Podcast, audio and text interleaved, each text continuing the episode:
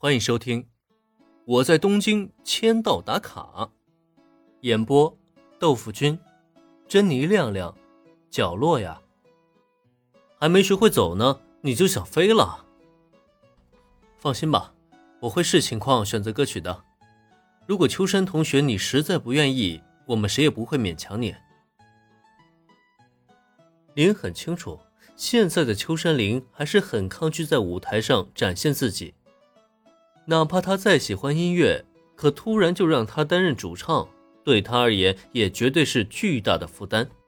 在这种情况下，只能循序渐进地改变他。总之呢，让他先答应下来，剩下的一切都好说。秋山林对于林恩还是比较信任的，尤其是夹杂内心的那一抹小崇拜，总算是让他勉强答应了下来。嗯，很好，那就这么决定了。这样一来，咱们乐队就算勉强有了雏形。现在呢，就可以考虑下一步的计划了。主唱的人选总算是定了下来，于是下一刻，林也再度开口，顿时吸引了所有人的注意。下一步计划，轻音部的女孩们不明所以，这明明主唱才刚刚决定呢，怎么突然又冒出了下一步计划来？感受到女孩们的目光，林恩微微扬起嘴角，轻轻的一拍桌子，他的目光环视了周围一圈。哎，别忘了，咱们的目标可是登上武道馆啊！我们需要拥有属于自己的曲子，我们的出道作品，我们的成名作。所以下一步，我的计划就是写歌。写写歌，写歌。林恩的这句话引起女孩们的齐声惊呼，大家可是连一次正经的合奏都没经历过，怎么又突然跳到写歌上面了？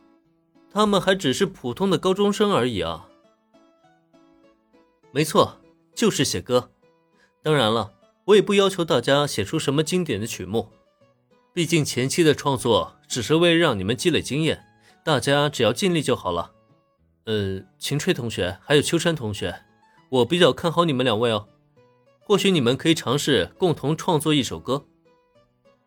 在完成了与秋山林的合奏以后，林恩的手里还真不缺少经典的歌曲作品，但他却知道，即使自己拥有诸多的经典，他也不能因此扼杀这些女孩的创造力。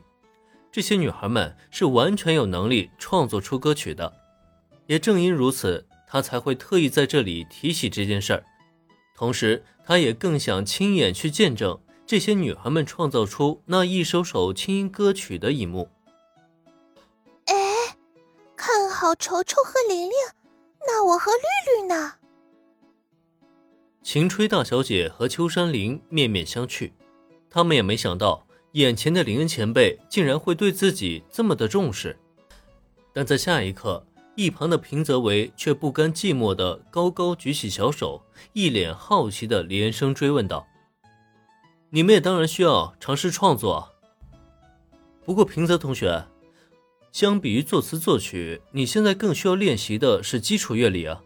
等你什么时候把基础学扎实了，再去写歌也不迟啊。”有些无奈的看了一眼戴维，林还真不知道应该怎么说这丫头好。